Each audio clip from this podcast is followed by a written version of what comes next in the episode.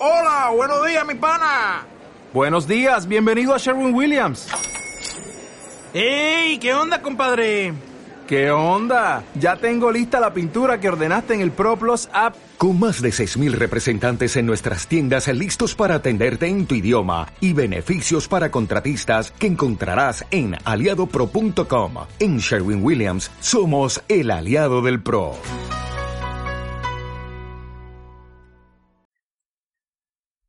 Bienvenidos a Radio Femer, soy Salva y me acompañan en el estudio Vicente, Cristina y Ferran. Hola. Hola. Estáis escuchando Library Rats.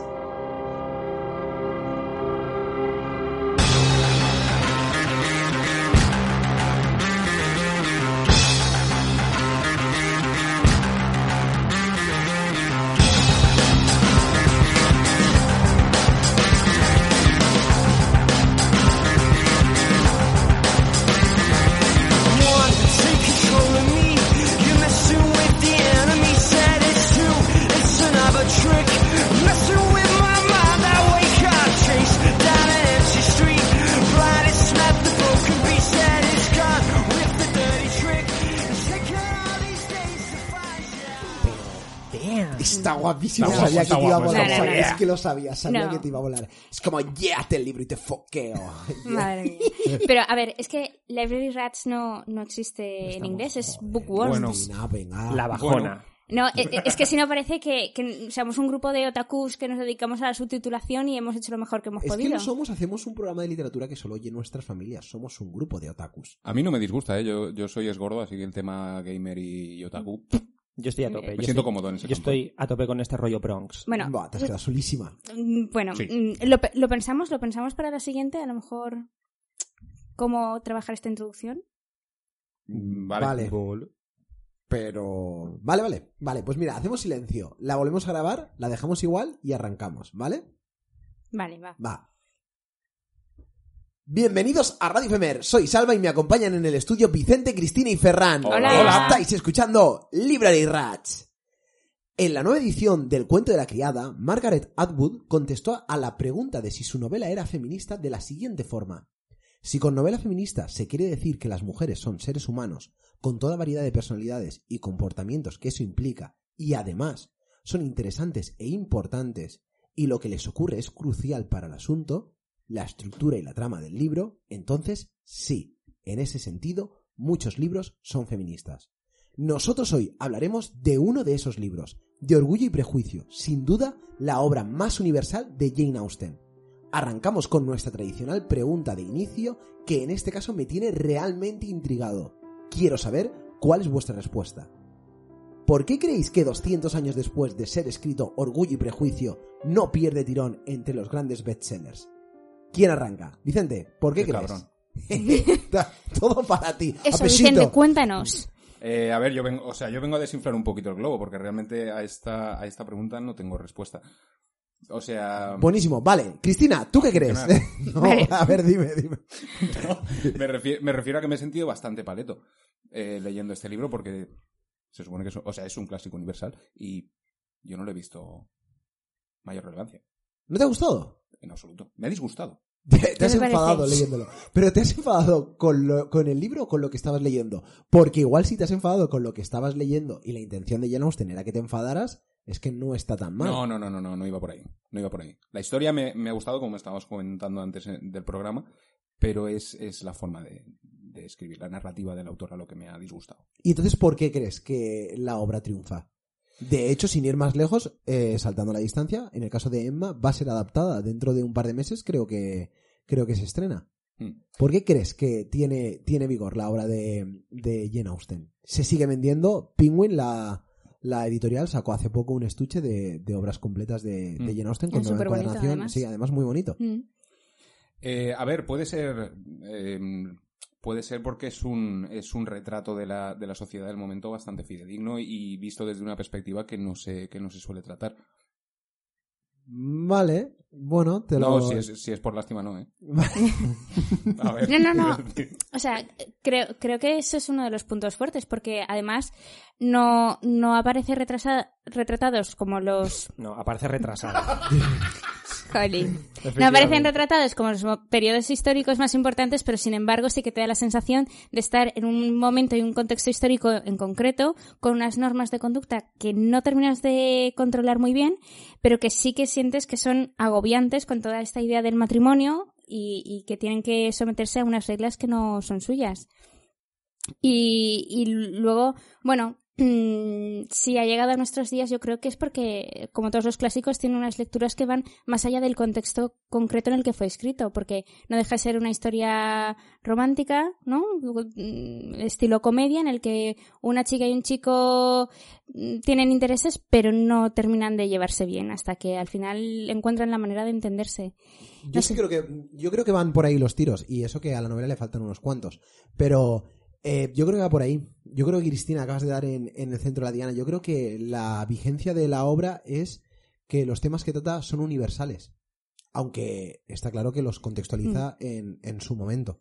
Pero yo creo que al fin y al cabo es una historia de amor. Mm, Sí, pero creo que hay- Ferran... Pero historias de amor hay 18.000. Quiero decir, si Vicente mm, quería deshinchar el globo, yo vengo a pincharlo. Porque Vicente decía que era culpa suya, se sentía un poco paleto. Yo creo que es culpa de la señora esta que ha hecho un libro que efectivamente tiene una, un contexto histórico mm, muy, muy, muy bien trabajado, que además te lo presenta en- por las relaciones entre los personajes, por las conversaciones que tienen entre ellos. No es que te, te lo cuente de manera teórica, sino que te lo hace vivir, pero más allá de eso, la historia de amor es la misma historia de amor que se ha visto en 800.000 novelas en, de Posteriores. posteriores, cierto, pero no necesariamente eh, de un mismo nivel y igualmente O sea, que lo que, lo que está claro es que en el programa vamos a tener aquí un- dos teams, ¿no? El team Austen, que... Y en el el que team- Yo me estamos- considero... Exacto, en el que estamos Cristina y yo, y, y el team Never Austen, ¿te mola? Never Austen, Never Austen, que, que sois eh, Vicente y tú, Sí, ¿no? correcto. Vale, vale, no, me- correcto. no me parece, me parece que puede ser interesante. Además, Dos contra dos. habíamos, habíamos eh, ido en la misma línea casi en todas las novelas, aunque me dejasteis solísimo el mes pasado con el tema de Crepúsculo.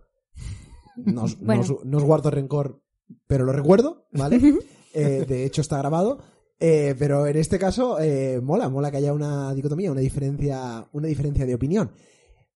Pero, eh, una cosa que sí que me intriga, ¿no te da la sensación que hay veces que, porque a mí me pasa, que somos injustos cuando descubrimos una obra anterior y decimos, ah, si esto ya lo he visto, cuando realmente lo que has visto lo has Claro. visto porque se ha inspirado esa en esa obra anterior? A mí me pasa sobre todo con la música, quiero decir, Pero- cuando descubro un grupo que hace determinado estilo de música, profundizo en el estilo y entonces voy a la raíz del estilo y digo, uy, pero si esto es lo mismo que lo otro. Sí, pero cuando realmente que- lo otro ha salido Mm, gracias al primero. A ver, yo eh, no soy experto en literatura ni mucho menos, pero esta señora no ha sido la primera. Como que no tienes en- un programa de radio de literatura. Sí, sí, lo que pasa es que Eso yo- en el Estado español lo puedes poner en Yo un currículum aquí- y ya funciona. Yo estoy aquí porque soy hermoso, ¿me entiendes?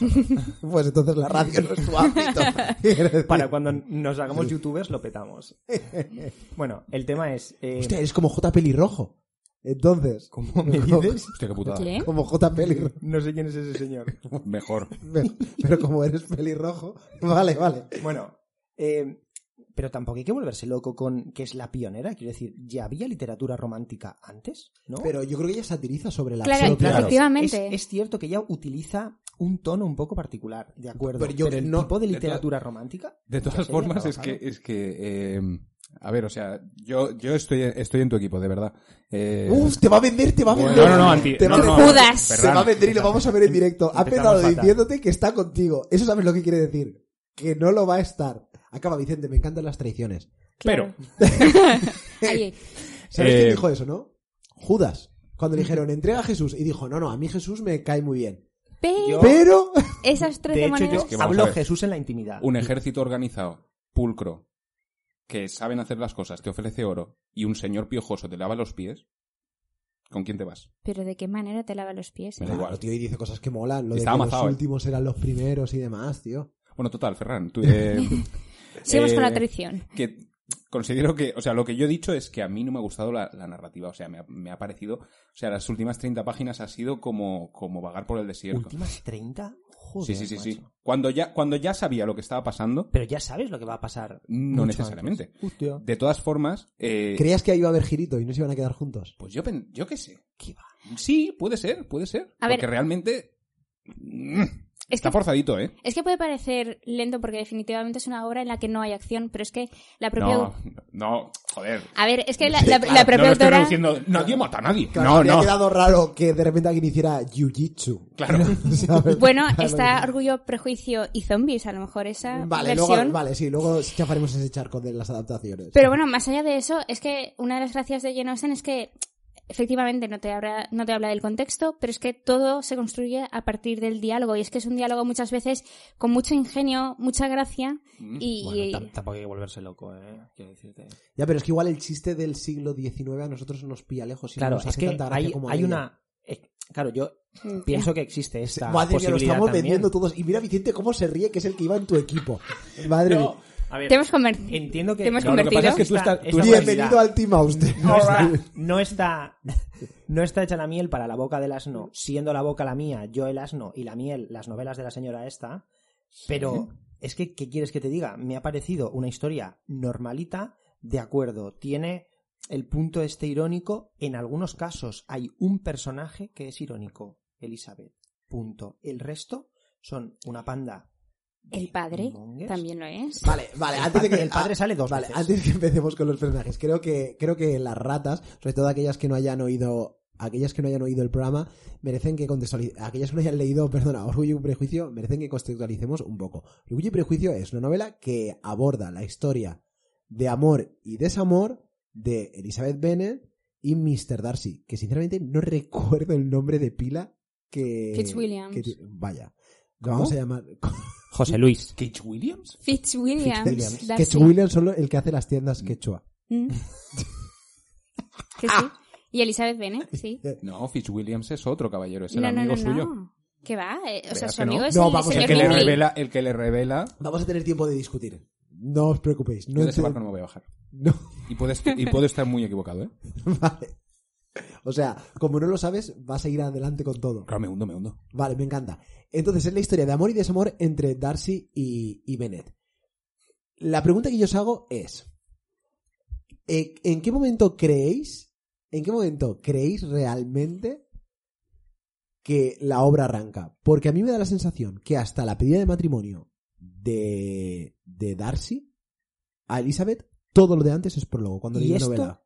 es cierto. Correcto. Es prólogo. Es un prólogo que es más o menos la mitad de la Es- novela. efectivamente, eso es lo. Cuando esa- hagamos El Señor de los Anillos, el que me diga que no se quede Tom Bombadil, no se quede Valla de Oro y no se quede la comarca, y se haya tragado esto y le haya gustado, os lo sacaré y os lo Es que la gente no canta aquí y en El. Señor de los Anillos sí. Pues ya podrían cantar un poquito porque las conversaciones son un coñazo. Pero vamos a ver, que de pronto en una comunidad rural en la que se conocen todos y ya mm, no hay hombres casaderos, de pronto llega un ricachón con su amigo y aparece en un baile, ese es el, el desencadenante de la acción, Me ¿no? está, me está O sea, ¿tú crees, que el, me tú crees que mí desencadenante de la acción, en vez de ser la pedida de matrimonio, es, Es la el llegada primer de baile. Darcy? El- El primer baile en el que Darcy se muestra un poco altivo, bueno, mm, un poco. sí, Es el alcalde de ese pueblo. sí, de altivilla. Además, sí, sí, Perdón. perdón para nada, ha sido buenísimo. Yo creo que tengo título del programa. Mr. Darcy, alcalde de Altivilla. Bueno, Además suena, suena a Cantabria. Ah, de Sí. verdad, al lado de comillas está Altivilla. Altivilla. Pues sí, no sé, o sea, es el momento en el que Darcy hace este comentario menospreciando a Elizabeth cuando de pronto dice, ah, sí, y empieza a construirse a partir la, de ahí la trama. Y son las conversaciones, ese tira y afloja que tienen ellos dos. Hostia, como- Cristina chapando bocas, me voy a su barco. Me encanta lo que va a decir. Es cierto, cuando Darcy dice que todas las mujeres del baile son feas, excepto con la que está bailando Bingle, que es la hermana de Lizzie, es cuando, Y Lizzie lo oye y dice, oh, es cuando Lizzie se ofende y entonces empieza a tramearlo. Bueno, antes de continuar, habría que contextualizar las características de la familia de Elizabeth Bennet, ¿no? Son. Es una familia eh, aristócrata, puede ser, pero de nivel bajo, venida menos. venida menos. Y Yo creo que el ejemplo que más a mano tenemos puede ser el, de, el del personaje principal del Quijote. Es decir, es gente que tiene un título nobiliario, pero que no tiene que no tiene un chavo. exacto, no Y tiene un chavo. sí. Viven de tener un título, pero están realmente asfixiados porque justo en el momento en el que escribe, es el momento de la revolución industrial que dará paso a las revoluciones burguesas en las que el poder estará más vinculado al dinero Mm. que al título. Entonces ellos tienen lo que antes molaba en un mundo de transición a que lo que mola es lo que no tienen, que es el dinero. Incluso la, la consideración social en la que se tiene a la familia tampoco es muy alta. Se le tiene como gente vulgar, sobre todo, sobre todo a la madre, al padre y a, y a las dos hijas pequeñas. Bueno, como Darcy también le, Sí, ha- lo- le hace lo- ver lo- en un momento dado. hace saber. Eh, hay que eh, Se está hablando un poco de lo comentar sincero que, es eh, Darcy, ¿eh? que Elizabeth Bennet eh, está, vive en una familia con padre, madre y son todas hermanas. ¿No? Son seis hermanas. ¿puede Son cinco. Cinco Y la hermanas. Lo que preocupación es que se mueven mucho, parecen más. Claro. Claro. Dan, dan- dan mucho por Hostia, saco y la parecen película da 30. mucha Claro, drama, ¿eh? y el principal dilema que hay de fondo de la novela es que el padre, cuando muera, tiene que legar eh, la hacienda y la renta que tiene al descendiente varón más, de- más cercano. Entonces todas las hijas se tienen que casar o están abocadas a indigencia porque Ujú. no van a poder vivir de, de ese terreno. Y entonces aquí es cuando arranca nuestra historia en un baile en el que aparecen dos jóvenes casamenteros. Qué bien lo hemos hecho hoy, por favor, qué bien ha quedado, ¿eh? Qué bien ha Se quedado. que hemos este- estudiado, sí. ¿eh? No, no, estamos en la etapa más madura de nuestra Vale, entonces, yo creo que, yo creo que para hacer la, para hacer la, la división de la novela, hay escenas que se te quedan en la retina que son las que hacen avanzar la historia. Yo sí que es cierto que hasta que Cristina, hasta que has hablado, Cristina, yo estaba convencido de que todo arrancaba con la primera pedida de matrimonio de Darcy Bueno, es- a, es el- a el- a Tiene Elizabeth. sentido. Es Eh, el es primer un- momento un de punto tra- climático, es pero el no- primer no es el momento arranque. climático de trama potente. Que le diga que es fea y De- no bailar va- con no, ella. dicho- no dice fea. No Te- dice te fea. quiero, Es que no dice pero me fea, cago en tu dice- familia. Es que no hay hay una ninguna guapa. guapa, Claro. claro. Y luego dice, es agradable. No lo dice. Sí lo dice. Dice que Sí. Lizzie es agradable. Cuando le escucha detrás de los bancos, dice, dice Bingley, ah, el Lizzie también, también está para darle. Y Darcy dice, es agradable. Y ella hace como, hey, hard. Es como, es como decir melafo. No, No, No, no, no, no. Es como, Es ¿veis co- el es programa este de simpática. A3 Media, el de Next? Que iba la gente y te Efectivamente. presentaba. Pues Darcy estaría plantado y se le acercaría al precio y diría, Next, Next. Así todo el rato. Vale, entonces, eh, Hasta, hasta que se encuentra con un espejo y dice, "Hmm, ahora sí".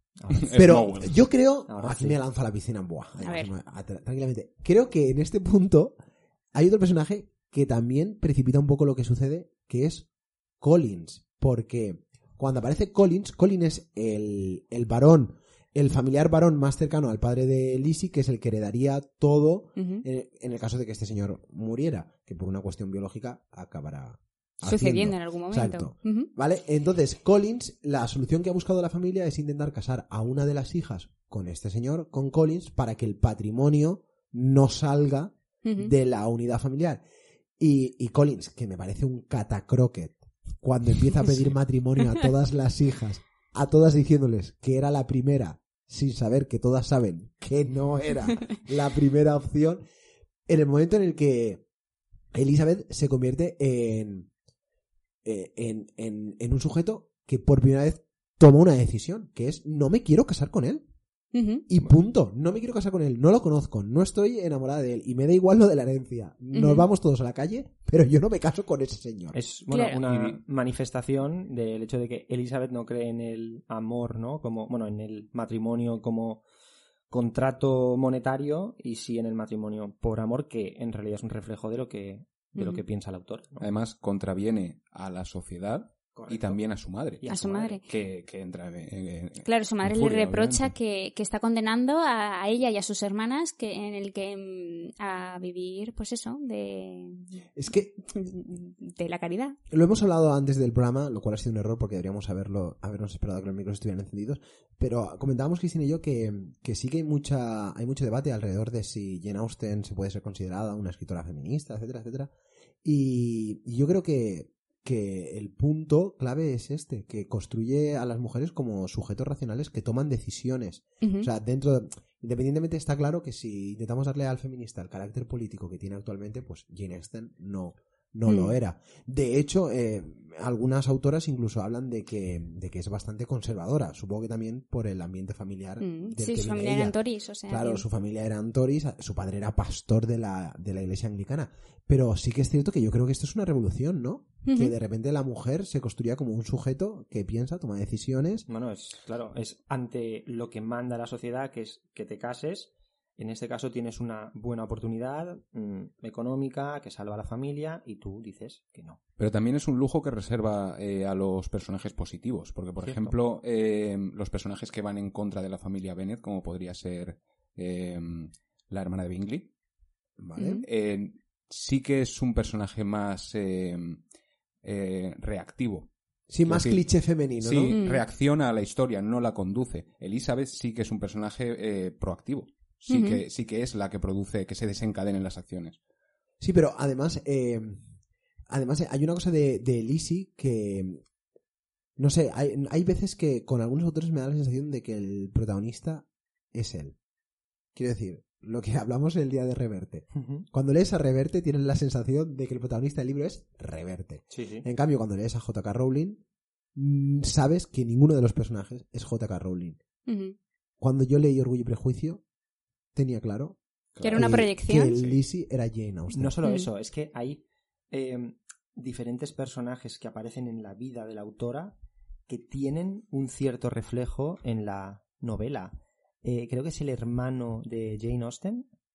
Mm. Tiene. ¿Cuál de todos? ah, es que ahora mismo no me acuerdo cómo se llama. El militar. El, es, es, un, es un poco Wickham. O sea, Sí.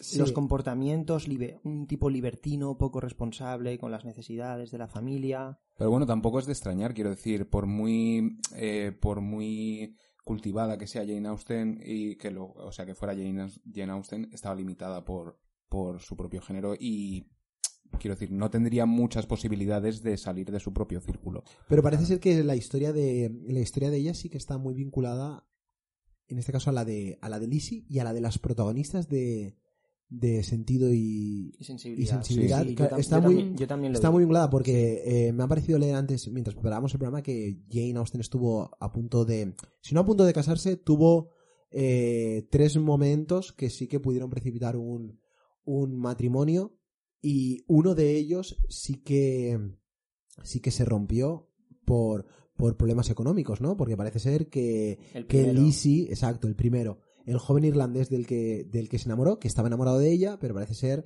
que la familia del joven le dijo que si se casaba con ella no Hmm. no heredaría. Thomas Lefroy, ¿no? Es- Sí, que luego al- además creo que llegó a ser como presidente del Parlamento de Irlanda Jenkins. o algo o algo así. Sí.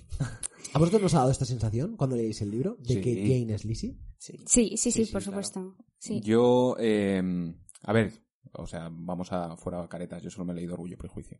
Eh, no. Eso, eso que te llevas, ¿eh? Pero- Eh, pues no, esto lo vamos a cortar y vamos a ver si somos capaces ¿De tirar para adelante? de tirar para adelante. No me voy a acordar de cortarlo. Me conozco, no me voy a acordar. Bueno, vale, pues Lo voy a intentar. Eh, o sea, tú inténtalo y si, y si luego cortamos, o además cortamos y lo vuelves y te vuelves a grabar luego cuando acabe el Vale. programa diciendo que los has leído todos. Y que quedes súper... Que es otro micro. Con otro eco o algo así, grabado con el Con música de fondo. Y, o sea, claro, estás, estás grabándolo y se oye, próxima parada, Ángel Guimerá, ¿vale? algo, así, algo así. Vale, va, pues, pues tranquila. Vale, vale. Estaba leyendo Emma y, y realmente... Emma Watson. me ha colgado. El caso, eh, que, que resúmenes del Rincón del Vago me he leído, de más ricos. Eh, todas las tramas son Jane Austen. Sí. Todas las tramas, todos los arquetipos son prácticamente idénticos. La, lo que les ocurre, no. Pero... Bueno, También, sí. va por el mismo hilo, que también está, está muy, eh, muy encapsulada en, en la misma temática. Pero las acciones que conducen la trama no son iguales, porque, por ejemplo, la viudedad de la madre en sentido de sensibilidad eh, se contrapone a lo, a lo que ocurre en Orgullo y Prejuicio. Realmente, en, en sentido de sensibilidad, solo hay una figura eh, masculina, Bill. No, claro, a ver, los Mm. personajes cambian, desde luego, pero yo sí que tengo la sensación de que, por ejemplo, eh, yo conozco directamente Orgullo y Prejuicio y Sentido y Sensibilidad.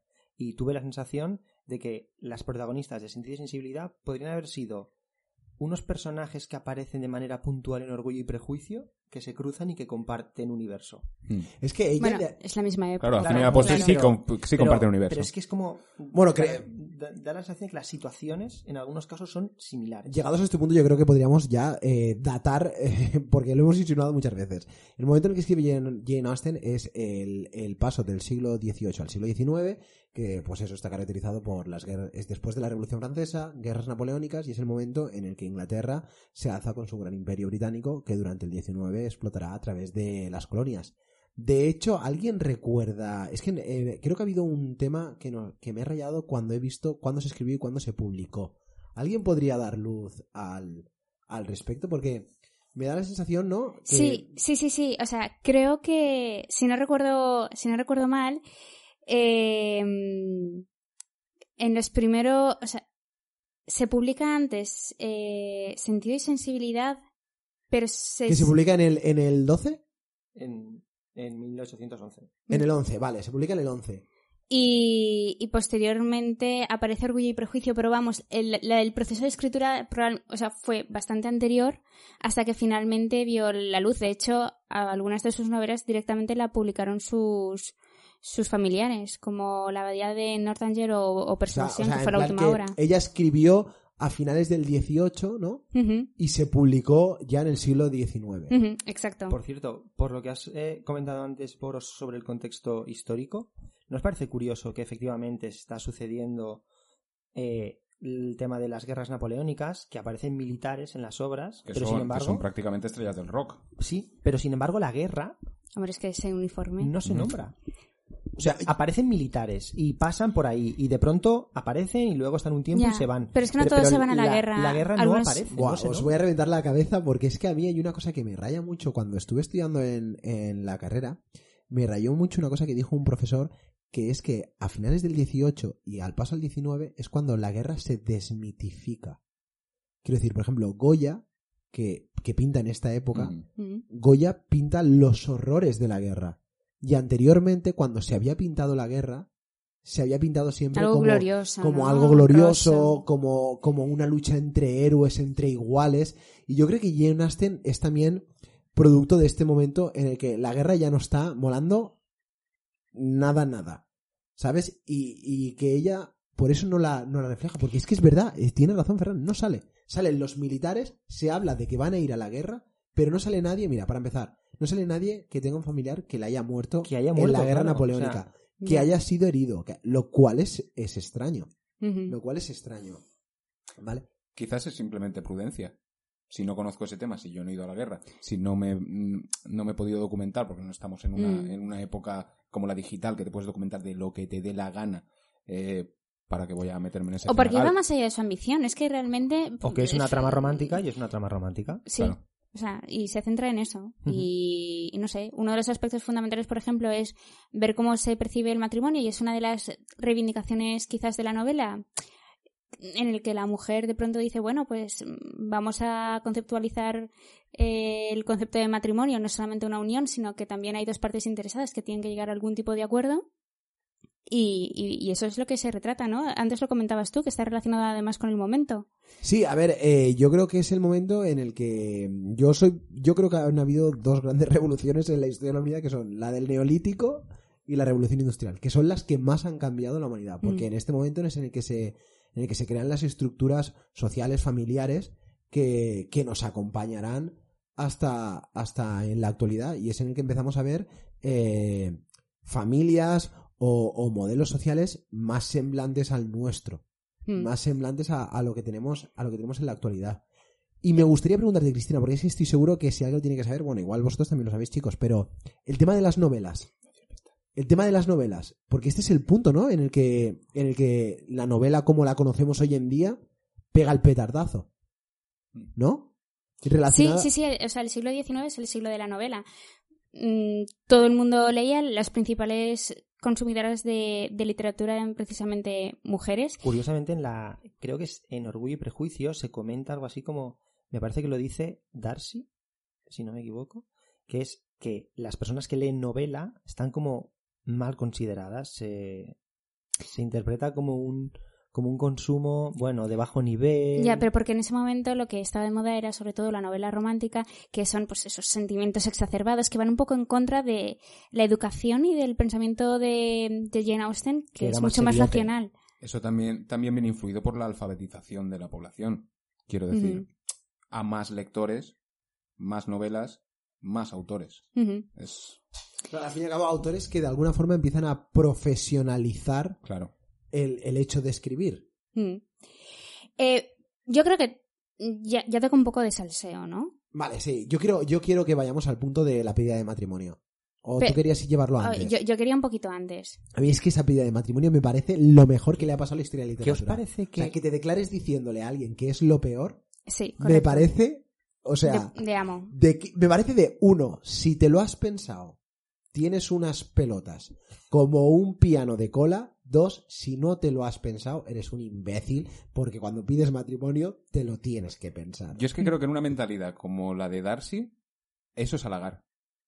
Vale, pues entonces, diciendo, vale. de pues tanta vaya- sinceridad de verdad, te de verdad. quiero. Pues Me vaya mentalidad de mierda. Claro, me encanta tu Oh. idea, la recuperaremos cuando hablemos de esto, porque Cristina quiere llevarnos un pasito antes. Ah, un poquito más de petting. Claro. Ah, pues bueno. A ver, eh... Ahí con tu, con tu crush. No, no, no. O sea, como normalmente... El salir por las noches. Ojo, ¿eh? Su grasa es Wicca. La playa de salir por las noches. Ojo, con cuidado, ¿eh? No, como normal... Ojo con cuidado. Ay. Ya lo que se ve detrás de esas dunas.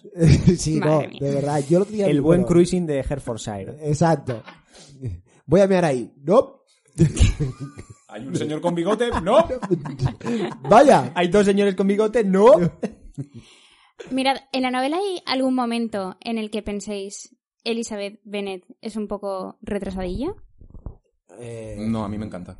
a mí me gusta. Yo no lo sé. Yo soy muy fans. Yo soy fans. Yo, yo creo que lo es en varios momentos. Pero de momento no toca. Para mí- Viene más tarde. Vale, pues para es mí hay un momento que es, que es anterior. Ya hemos hablado del primo del señor Collins, que es un párrago de Lady, un- Lady Catherine, ¿no? Que es, Lady Catherine, sí. Sí, que es una aristócrata mm, clasista más no poder. Y bueno, pues este señor Collins eh, le pide matrimonio a Jane, Jane le dice que no, Que no le pide matrimonio a, a, a Elizabeth, Elizabeth también le dice que no, y luego se va a la amiga de Elizabeth, Charlotte, Charlotte, eh, Charlotte Lucas. sí, El y tacto lo llaman a Collins. Sí, Sí, sí. Que, es, que, es la, Mm. que es la madre de un director muy famoso. Uy, uy, uy, uy. Espera, Madre espera mía. que Ferran, espera que Se acerca, Ferran, se acerca, se espera que Ferran Mira, mira, va, mira, huele, huele, está- huele. va a tirar de tres. Huele. se Viene, levanta, viene, se viene, levanta, viene. dilo, ¿quién es el hijo? de Charlotte Lucas. George Lucas. Bien. Explicado, explicado queda mucho mejor. Bien. Vale, vale. Gracias Perfecto. por esto. Gracias Por este momento. ¿no? Ha entrado el balón que ni ha movido la cesta. Chof. Ojo. Ha sonado chof. Bueno, pues el caso. Eh, que a mí me parece que eh, Elizabeth, que se mm, presenta como el icono de la razón porque ve que no tiene sentido mm, casarse con su primo por una cuestión plenamente monetaria, Bueno, y le- que te salen los hijos regular. Y porque son. y Bueno. Bueno, queda vamos raro. a ver, los borbones lo han hecho toda la vida y ha salido alguno regular. Bueno, no, No, no, no. le pasa como los Targaryen, uno bueno, uno malo, uno bueno, uno malo. ¿Y el que tenemos ahora qué es? Regular. ¿Sí? A mí es que el de antes me partía el ojete con él, ¿eh? Es que será el bueno. Es que el, Ah, vale. Claro, Yo- es bueno, regular y el siguiente es Yo soy como las abuelas de pueblo. Yo no soy monárquico, pero soy Juan Carlista. ¡Ay, va! Yo no soy del PSOE, O sea, soy de Gonzalo. Claro, tú eres como la gente que el, el 20 de noviembre cuando murió Franco se acostó franquista y se levantó demócrata cristiano. Claro. De toda la vida, además. Claro. Dijo, de toda la Hacerse vida. un Dalí, que se llama. Exacto. Dijo, toda la vida demócrata he sido yo. Vale, perdón. Bueno, no, no, no, no, liado. nada. Eh, ahora ya he perdido el hilo. Estabas diciendo que Collins eh, Ah, no, se sí. casa... Que a mí hay un momento en el que Elizabeth me parece... Ay, perdón. No, no, no, al revés, al contrario, claro, que estamos aquí haciendo una gincana Perdón, de perdón, ideas perdón. absurdas. Mejor que, que esto se quede. Bueno, oculto. que Elizabeth le, le viene... Charlotte acepta la, la oferta de Collins. Y Collins hace una oferta muy monetaria, ¿no? Mira, esta es mi renta, estas son mis tierras. Si te vienes conmigo, podrás vivir con cierta comodidad. Y Charlotte le dice que, que sí, adelante. Y hay un momento en que Elizabeth discute con ella y le dice algo así como que se siente un poco decepcionada por la decisión que ha tomado. Y Charlotte le viene a decir, mira, es que yo no tengo muchas opciones y lo que busco es un hogar confortable, eh, tener un marido que me trate relativamente bien y poder comer todos los días. Sí, y, y también le menciona que, que dice, yo nunca he sido romántica. O sea, Sí, no, sí. Es, no es mi ideal del matrimonio como lo es el tuyo. Claro, y, y me pare- ahí me pareció que Elizabeth había tenido muy, muy poco tacto con, con, con Charlotte y que, no sé, ella que... Pero eh, de, todas maneras es entendible, quiero decir, un- su mejor amiga posiblemente realiza, lleva a cabo un acto que va en contra de la consideración principal de Elizabeth. Tiene sentido que se, que se quede un poco despagada. Claro, pero Sí, ella pero vive la angustia de no Sí, poder pero yo mm, también veo la casarse. rudeza, la rudeza de, cómo se lo dice. A mí me pareció muy cruel por su parte.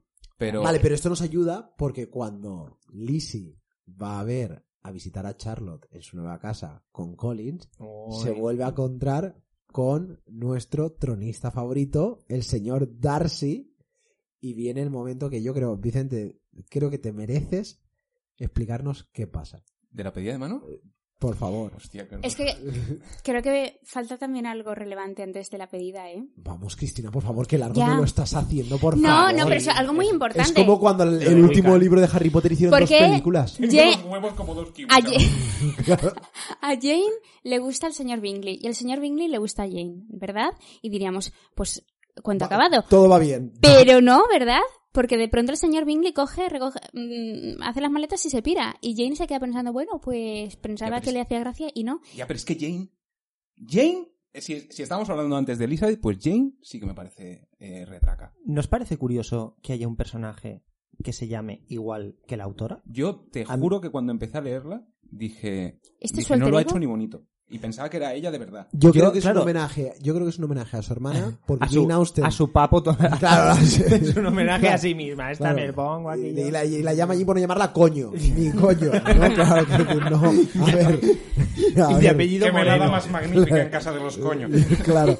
No, a ver, yo creo que es un homenaje a, a su hermana, ¿no? Porque Jane Austen tenía... sí. Eran, eran ocho hermanos, pero solo eran dos, dos chicas. Sí, sí. Ella, ella tenía una relación con su hermana Mm. de, de confidentes, de, de mejores amigas. Y de hecho, cuando muere Jane Austen, se lo deja todo a su hermana, a su hermana Cassandra.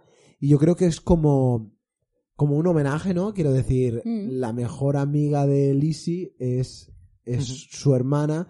Y, le, y se pone su nombre por no ponerlo, por no hacerlo tan evidente, ¿no? Y Mm. ponerle el nombre de. Yo creo que lo hace así. El, el nombre suyo. Pero volviendo al hilo, cuéntanos, ¿quién es el desagradable que dice a Bingley?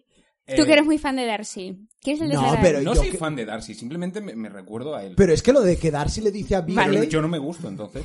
Ah, bueno. Pero, pero más ahora. ¿Eh? Más ahora. Ahora que me entiendo. No, que te dejaste las grasas trans. Bueno, Que lo hemos hablado al principio. Bueno, es que no entiendo yo esto. Orgullo, prejuicio y torreznos. No, no, no. Ese- este no es el programa. Y frituras varias. No, pero ahora en serio. Yo ahí estoy con Darcy. Darcy lo único que le dice a Bingley es no te cases con esta chica que no te hace ni puto caso.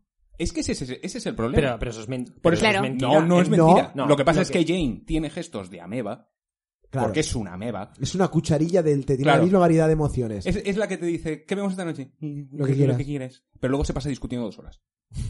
Pues eso, eso, Bennett, a tomar por culo. y ahora sí, entonces, Elizabeth hace poco se acaba de enterar de que... Claro, Elizabeth está enfadada porque se ha enterado de que su hermana no se ha casado con Bingley porque Darcy es el que le ha dicho no te cases con ella. Dijo, Es que hay mucha gente comiéndole la oreja. Claro. Y Mucha entonces, gente. Entonces aparece Darcy y le dice, eh, Ay, señorita no, chicos, se nos está olvidando. Hay que Ay, explicar ay, cómo se entera. Hay que Falta explicar. Wiccan, ¿no? Claro, hay que explicar cómo se entera Lizzie. Lizzie se entera porque aparece. eh, Si habéis visto la isla de las tentaciones, en este caso, Darcy. ¿Quién es sería- Mónica Naranjo? Mónica Naranjo es Jane Austen, que es la que escribe. ¿Vale? Lizzie es Fanny. Wiccan es Rubén. Me pierdo con los personajes. ¿Vale? Uf. Y Christopher es Darcy. Christopher. Christopher. eh. Christopher me vuelve loco ese mote. Hostia, el concepto de Christopher me fascina. te A mí el mote que más me gusta de la historia mundial es el que le pusisteis, Vicente, al chaval que se meó con tres años y hasta que tuvo 25 lo llamasteis el chopao. Hostia, el chopao. Quiero decir, un besito, Luis. me parece, me parece increíble. Seres que- humanos maravillosos, me parece ¿eh? Pero, increíble que bueno, una meada pero de es- tres años te dure, te pase factura ¿Quién Hasta los la 25, veintena. ¿eh? Pero es que no, ¿Quién es Darcy? pero no era, o sea, no era, no era con maldad. Había uno que su madre tenía una carnicería y era el pollo. A él le molestaba muchísimo, pero nosotros no nos solía llamarle Alejandro. ¿Qué hacemos? Llamarlo el Claro, ¿qué- porque se remedio? con tres años. Uf. Pero entonces, volviendo. Vale, Wickham que, Wickham, que está piponeando a Lizzie y el tío es intuitivo, sabe que algo pasa con Darcy, le dice a Lizzie, pues Darcy tan buena gente no es porque a mí me la jugó y a tu hermana también. Y bueno, hay que decir que eh, Wickham es un militar que aparece de pronto en la hacienda de los de los Bennett. Sí, pero y es que- venido a menos, tampoco... Pero es que eso Pero está muy bueno. no lo parece Sí, al sí, principio. está es hot as hell. Y aparte, es así graciosete y tiene así el verbo fácil. Es, es un Bertino Osborne Sí, de la vida. Es un Bertino Osborne que lo mismo te canta una ranchera Claro. Que, te, que te cae bien, pero, pero Que- dices, ojo, que crece luego. que te Sí, invita a pero cenar. claro, hay algo que no. Y hay te que cae de comer. pero, hay algo que no te acaba Hay de algo que no, que, que es que se apriete los vasos de soberano de un trago. No cambia ni los hielos entre copa y copa, porque no se le derriten. No lo entiendo. Exacto. Vale, y entonces, Con todo este con todo bagaje, este, claro, eh, vamos a centrar. Ratas, ha pasado lo siguiente. Lizzie está enfadada con Darcy porque Wickham, que piponea a Lizzie, le dice que Darcy ha vendido a su hermana. Y Darcy y Lizzie se, reencuentran en casa de los Collin. ¿Y Vicente qué sucede? Pues eh, pasa una cosa maravillosa, que es, eh, es una pedida de mano eh, extremadamente al uso. Hacen como una parte y, y entonces Darcy dice, mira, te comento lo que pasa. Dice, no le dice nada, o sea, nada bonito al principio, le da primero la cal, la cal es lo malo, ¿no? Eh, nunca Ya. lo he sabido, no es sé. difícil. Le da primero la cal y, y le dice, mira, eres pobre. Tu familia eh, son una panda de Me da zarrapastrosos. agonía. Me da agonía. No quiero tener nada que ver. Eh, pero tú, tú me flipas. Te amo locamente. Sin saber por qué. A mí me Sin mola. saber por claro, qué. A mí me mola el- en contra de los dictámenes de mi razón. Eso es lo que más me mola. dice, no puedo evitar amarle. Así que dice, Lizzie, ah, ¿Qué? ah, ¿qué hacemos? Pues aparece Cupido. Y Dice- Lizzie le dice. Dice dar sí, dice pues dar no. Lo dice como el, el árbitro de tenis. ¡No! ¡No! Cuando la canta fuera. claro, cierra la Bueno. puerta y se va. Sí, pero hay una cosa que me mola mucho. Que es cuando Lizzie se plantea. O sea, Lizzie le dice que no. Y al rato se plantea. Sí, se ha equivocado, ¿no? Sí. O sea, se plantea la pregunta. O sea, le dice que no por decirle al tío más rico de Inglaterra. No. O sea, al tío que lo puede tener todo, le dice no. Y luego piensa. Pero a mí me gusta. Bueno, eso es lo de menos. De todas maneras, yo estuve pensando durante un tiempo, leí que Orgullo y Prejuicio, pues hay un personaje que representa el orgullo, que es Darcy, y hay un, rep- y hay un personaje que representa el prejuicio, que es Elizabeth Bennet. ¿Qué me ¿No, dices? ¿No son intercambiables? Es que eh, eso fue lo que leí yo en su momento. Lo que pasa es que conforme eh, leía la novela, después de este momento, ella no se pavonea porque no puede, pero sí que en muchas ocasiones piensa para sus adentros que le ha dicho que no, que le ha dado calabazas a uno de los señores más ricos de la zona. Se siente ufana de lo que ha hecho. Pero Entonces, el punto del orgullo, boom, aparece ahí. Es que yo creo que lo que hace Jane Austen, que me parece magistral como tarea de escritor, es que va intercambiando todo el rato entre ellos dos quién es el orgulloso, quién es el prejuicioso, porque la pedida de mano de, de Darcy es el prejuicio hecho Claro. persona. Y Soy pobre, gritones, tu madre es una chismosa, Bueno. tu padre está desequilibrado, tu hermana no sé qué, y mira, Y la respuesta de, de ella también, ¿no? Porque ella tiene sentimientos hacia él, Y representa eh, el orgullo. ¿no? claro, y representa el orgullo, pero como me has dicho esto, hasta luego. pero y luego además eh, llega un punto en que ambos personajes pierden ambas cosas. Me explico. Darcy Claro. deja de lado el orgullo, deja de lado el prejuicio y así lo hace también. El poder es- perfeccionador del amor, Que esto es nos, esto es uno de nos los- su- nos hace superarnos como personas. Esto es uno de los puntos que yo veo más cogidos con pinzas. Eh, se, planta, se plantea al principio a Darcy como un tipo despreciable, mal educado, orgulloso, vamos, todo mal, todo mal, todo mal. a, no través es de los, a es- través de los ojos de Lizzie. Claro, es que, no es fíjate, siempre estás viendo su Claro, No, no, no, no, llama- no, no, no solo de Lizzie, porque hay otros personajes que, también- hablan con Lizzie que le dan la misma visión. Pero porque, o sea, porque es... arisco, pero no es descortés. Claro, porque fíjate, luego el personaje habla a través de sus obras y cuando hay que rescatar a Lidia, él es el primero que se marcha Vale, vamos, para, vale, vale. para hacer Entonces, frente. yo creo que esto sí que es un punto, un punto clave de la obra, que es la pedida de matrimonio. Lizzie dice que no, se separan, pero en el momento en el que se separan, Darcy decide darle una explicación por escrito a Lizzie de toda la mierda que han dicho de él. De todo el sipeo negativo que hay en contra de, de Darcy. Y esas explicaciones la dejan tocada. Porque la Mm. verdad es que son bastante... Razonables. bastante razonables y el problema es que conforme la historia continúa avanzando de forma de forma lateral ella va recibiendo inputs de que lo que decía Darcy en su carta es se ajusta más a la realidad de lo que había escuchado de él por ejemplo el Wickham este dice que se quería casar con la hermana de Darcy y Darcy dice que lo que hizo Wickham es prácticamente raptarla y Mm. luego escucha a un tercer personaje hablando de eso Pero esto es lo que os digo. ¿No os parece, desde el punto de vista de la trama, un poco trampa que la verdad de todo, la clave de todo esté en una carta que el personaje, que el protagonista recibe en un, bueno, la eh, protagonista recibe en un cierto momento y que hasta ahora tú no sabes nada de esa realidad? O sea, es como A mí es ¿cómo que- se llama esto? narrador es que cuando... Como que el narrador te engaña. Creo que tiene nombre. Creo que tiene nombre. Yo De- no un Deus Ex Machina. Sí, algo así. Es como, eh, como si eh, la, mm, el asesino en Sherlock Holmes resulta que aparece porque hay un detalle que no se ha nombrado nunca y de pronto, boom. Como cuando George. Martin saca un nuevo Targaryen en el último libro. Por Que se ejemplo, tiñe el esto, pelo, esto, esto creo que es lo que a mí me resulta eh, más negativo de la historia, que la conclusión te la puedes esperar o no, al, al final la cosa acaba bien, está bien escrita, representa bien el contexto de la obra, pero la trama es tramposa. Porque Yo creo que no lo es de porque... pronto te, te muestran una realidad que nunca te habían nombrado. No, yo creo antes. que no porque... No que- solamente el- nunca te habían el- nombrado, sino que tú habías asumido que la visión de Elizabeth era, Era la la- buena y era exacto. prejuiciosa. Hombre, Exacto. claro, pero tú, tú- Claro, tú lees el claro, libro desde el punto de vista es- del protagonista. Claro, pero, ya, pero la es protagonista... mm, La protagonista te está diciendo quién le cae bien a ella y quién le cae mal. Claro. Pero eso no quiere decir que la persona que le caiga mal a ella sea per se mala persona. O sea, Claro, tú eres Porque- el prejuicio. Claro, porque en el... pre- Uy, qué bonito, se profundo, por favor. ¿A qué huele el prejuicio, Ferran? No, me refiero a a, que a soberano. la primera parte... Claro, lo estoy la diciendo. primera parte es una, la primera parte es la de la primera parte es una parte negativa y la segunda a partir de la de la piedra de matrimonio yo creo que es redención no de cómo Darcy Mm.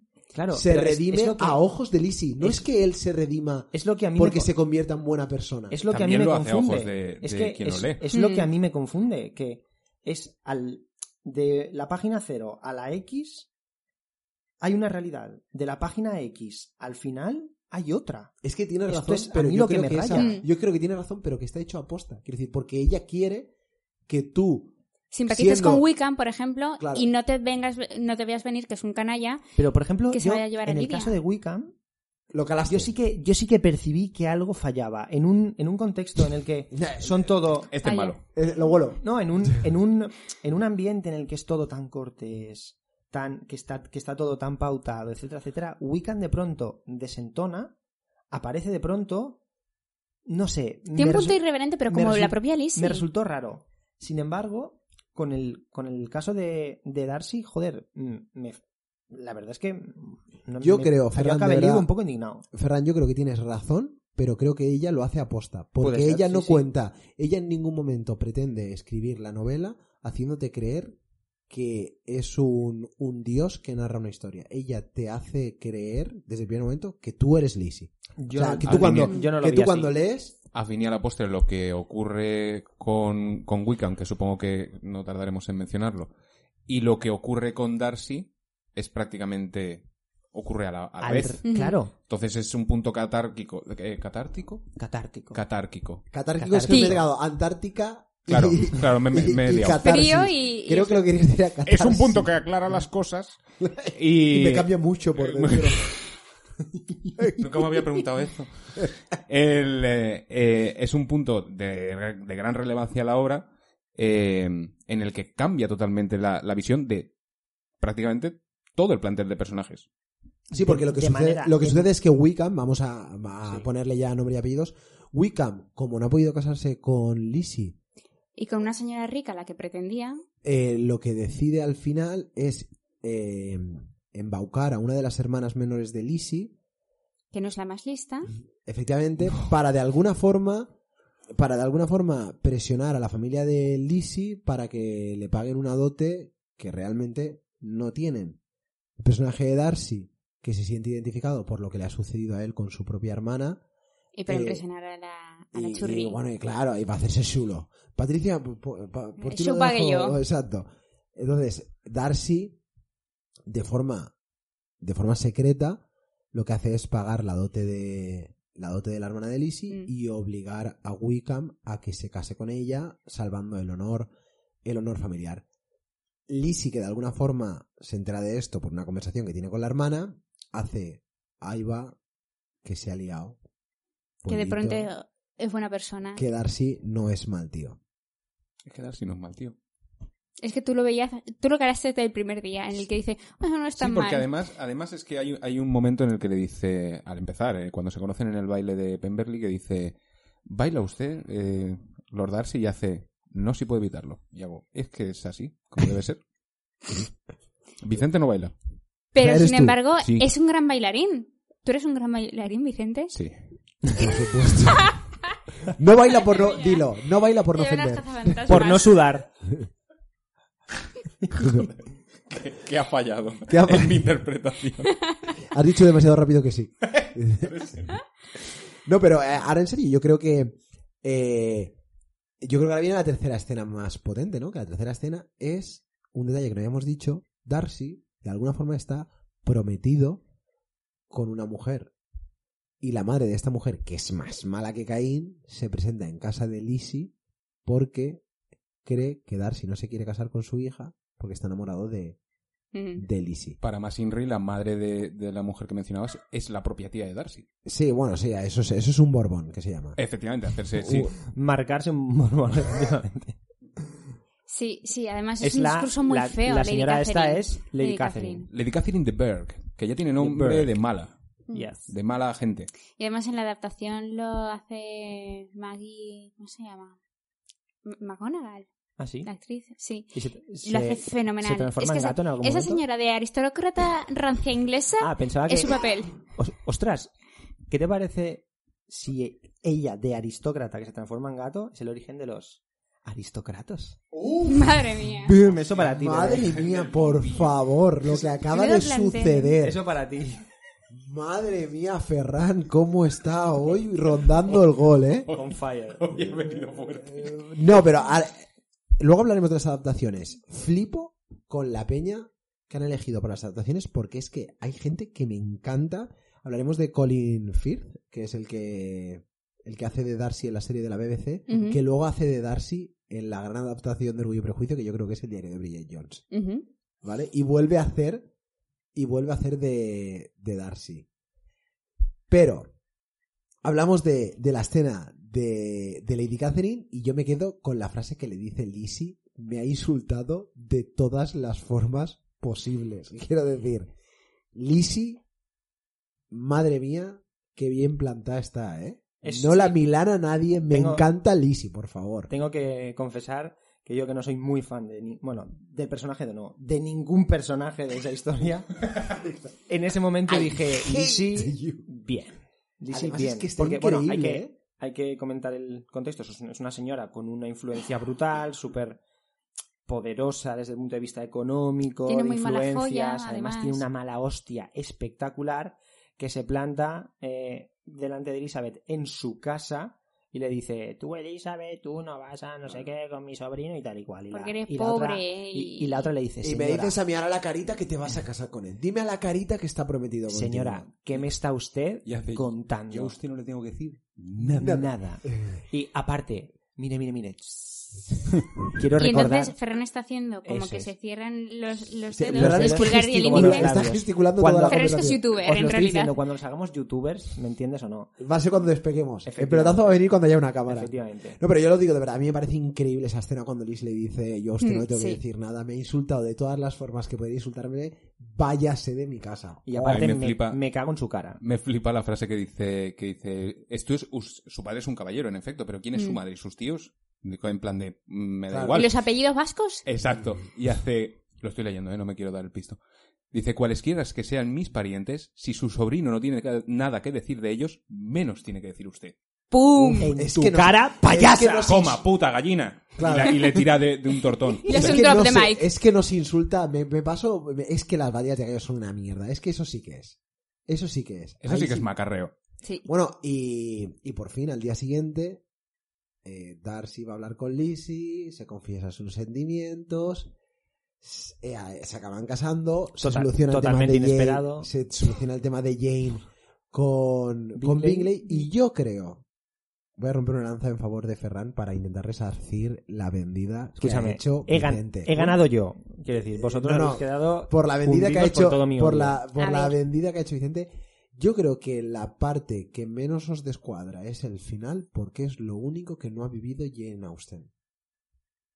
Jane Austen nunca se casó su hermana Bueno, nunca se casó de- nunca vieron cómo su o sea su historia personal no acabó De todas maneras, Es matrimonio tras matrimonio, se casa la hermana, se casa Sí, ella. Exacto. Y eso pues, te puede rechinar un poco cuando lo lees. Dices, uy, qué precipitado Además, todo, qué tal. claro, es- Porque es justo lo que ella no ha vivido en su propia el final, experiencia. el Es el- final sucede en las últimas 25 páginas. El final, el final es esperable y necesario, sobre todo teniendo en cuenta que es conservadora, que no hay opción posible porque no van a decir vayámonos a París y vivamos como bohemios. Es decir, es, es lo que iba a pasar. Sí, pero, pero eh, está descrito de una forma tremendamente pesada.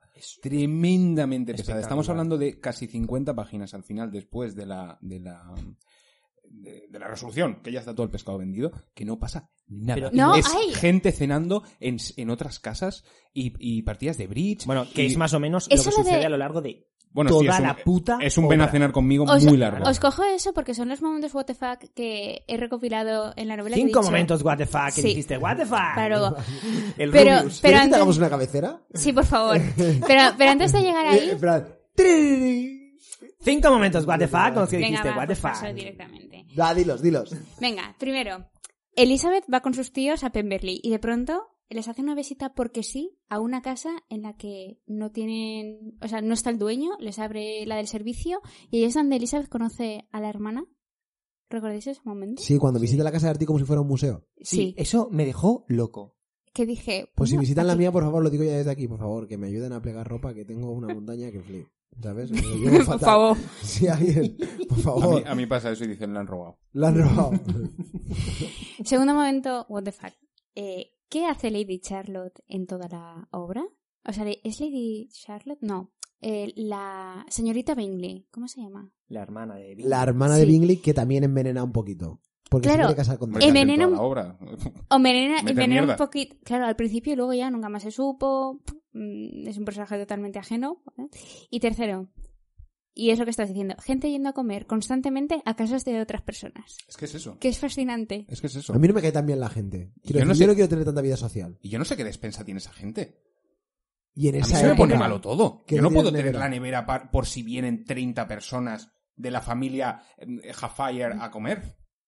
A presentarme su hija estúpida en sociedad. Que por cierto, yo como, como persona de educación especial, a mí me confundía mucho esa gente el, al, al servicio, cómo lo pagaba, cómo, le, cómo les pagaba. O sea, el, el dinero cuando hay muchas veces que se habla de que es una familia que tiene una renta de no sé cuántas mil libras.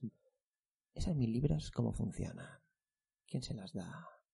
A ver, yo creo Es que un eso es un berenjenal ponernos a ver cómo estaba la inflación en el No, no, 95. pero esa, o sea, esas 10.000 libras al año que tiene eh, Darcy, imagino que se las dará el país por el hecho de ser él. No, no, yo supongo que esas No, de- 10.000 libras la tiene- amortización de las tierras. Claro, de, de vender los productos que tenga de las tierras, de los negocios que tenga derivados de. Como la de reina, ellas. el príncipe Entonces, Harry. Pero también- entonces esa gente gestiona Pues cuando te- su riqueza y cua- trabaja. Gestiona su patrimonio como la te gente que sabe. Pero eso- lo de Felipe VI, vas a Pero flipar. la- Claro, Fran, la tierra para quien la claro, trabaje. si estás quedándote flipado con de dónde saca las libras, cuando te expliquemos lo de Froilán, No, lo que vamos a tener por- que sujetar. por, eh, lo que os digo es porque eso implica que hay que esas, que esas personas hacen una serie de gestiones de su, de, de su patrimonio. Es decir, que hay un momento que se sientan y dicen, vale, esto para ti, esto para ti, esto para ti, Sí. a ver Sí. cómo lo hago para gestionar esto para que me salga más rentable, no sé qué.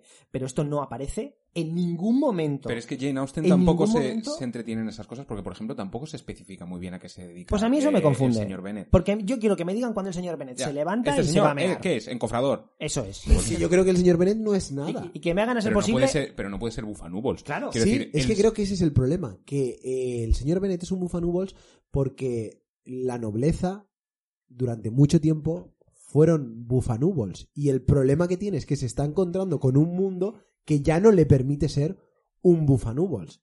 Tiene que ser algo, lo que dices, encofrador. Pero en ningún momento se refiere eh, en la novela que el padre tenga que hacer no sé qué. Ten- tenga algún tipo de obligación. Pero, de, pero Darcy sí. Hay un pasaje, claro, es muy breve, ya digo que no Tiene se- que atender no se sus entretiene. asuntos en Londres. Eso es. Claro, Eso esto es. es. Esto es lo que os digo. ¿Qué asuntos? Turbios. Yo necesito, por favor, que la próxima vez que La saquen de una la renta, ¿no? edición eh, de lujo de las movidas de Jane Austen, que me pongan al final de los libros fichas de cada personaje y me digan a qué se dedica. El, yo el modelo rayo. 037 de Darcy, Por- o por no me leo esta mierda. Por favor, yo me pero rayo. es que tenemos un problema. Que Jane Austen murió hace 200 años. Pues Jane Austen, para arriba Y a funcionar. y ya está. a funcionar y a trabajar. Pero vale, ahora yo, os- ahora yo os, os planteo. Eh, llevamos, sin, no lo hemos hecho aposta, eh, lo prometo. De los libros que estamos haciendo en la primera temporada, ¿vale? Que hemos hecho Harry Potter, Capitana Triste, Watchmen, Drácula y ahora Orgullo y Prejuicio, llevamos tres que tienen un apéndice al final que habla cómo fue la vida tiempo después. En Harry Potter pasa, en Drácula pasa y en Orgullo y Prejuicio también. Porque al final dice, Jane y, Jane y Lizzie se fueron a vivir una cerca de la otra, se veían todos los días y, y la otra hermana, la que se casa con Wiccan, las visitaba y tuvieron que mantenerla eh, económicamente, bla, bla, bla, bla, bla, bla, bla, bla, bla. De los tres que hemos leído con apéndice, ¿cuál es el apéndice que más os ha convencido? Porque yo, con dolor de corazón, el de Harry Potter y lo de Albus Severus, a mí, es me un sigue, horror. do- a mí me sigue Pero doliendo. eso ya lo consensuamos que. A mí el que más me gusta es el que he leído en lo Orgullo y. Prejuicio. Es el único apéndice que me he creído. Porque el de Drácula, que Mina y Jonathan tienen un hijo que llama Yayo a Van Helsing, también tira a mí esa fue la parte que más me gustaba del libro porque era el final. Claro. Entonces, me hizo súper feliz. O sea, tú eres de los que cuando acaba el concierto "Uh, aplaude quedan- porque se acaba, no por lo que han En- hecho. En, este caso sí, efectivamente. Vale, vale, me convence. ¿Y tú, Vicente? ¿Cuál es el apéndice de los tres que más te ha gustado? ¿El de Harry Potter, el de Drácula o este? Pues que estoy. eh, la verdad es que no me estoy mojando mucho en este programa, pero porque tengo una, una decisión muy ambigua, una opinión No, a muy ambigua. Yo estoy con Ferran. Te has mojado mogollón al principio, has dicho que estabas conmigo. y Claro, pero luego te me, Claro, me has vendido y de Es puta que, madre. es, que, es que no. Quiero decir, eh, porque has empezado a atacar frontalmente al género en sí. Claro, a yo, saco. Claro, y yo lo detesto. Faltándole a la peña. Gina Austen era imbécil, su padre gilipollas, tenía un primo llamado- Cuenca que era... Es que el primo de Cuenca, ese sí que era imbécil, de verdad. llamado a Jane Austen, esa señora, cuatro veces. Claro. De todas formas. Entonces he dicho, no. ¿Sabes? Yo ahora mismo soy, soy el PP y, y tú, pues, la falange. Me gusta. ¿Sabes? O sea, No, no, el me mismo parece rollo, de, de verdad, muerte contigo, pero... Me parece- Pero exacto, pero o sea, pensáis, lo, pero suave. pensáis lo mismo, pero yo quiero salir en la Claro, tele. pero yo llevo traje. Decir, ¿sabes? ¿sabes? Entonces, Quiero que me sigan invitando a sitios perros. claro. Eh, entonces, Vicente Balaguer en la sexta noche. Diciendo, no, no, o sea, a mí los inmigrantes me da igual. Pero- Pero, aquí no cabemos todos. Primero los de dentro. exacto. Vale, y, y ahora eh, yo creo que toca meternos un poquito en el resto de obras de, de Jane Austen, que, aunque todos no las hayamos leído todas, entre todos que somos muy organizados, hemos conseguido por lo menos picar de todas. ¿No os da la sensación de que tienen muchos, por no decir demasiados elementos en común? Pues es lo que he dicho antes. A ver. es, Eso ya que lo es, hemos la, tratado. es la misma No, historia. A ver, a ver, Vale, no, sí, no, pero- no, no, no. ¿Alguien se ha leído la de la abadía de Northam? ¡No! Vale. Que, eh, vaya, que es la última. Es la última, vale. Tenemos No. obras de Jane Austen: Sentido y sensibilidad, Orgullo y prejuicio, Mansfield Park y Emma. Y luego, cuando la señora murió, 41 años, una enfermedad horrible, dolorosísimo. Ferran, ¿cómo se llamaba?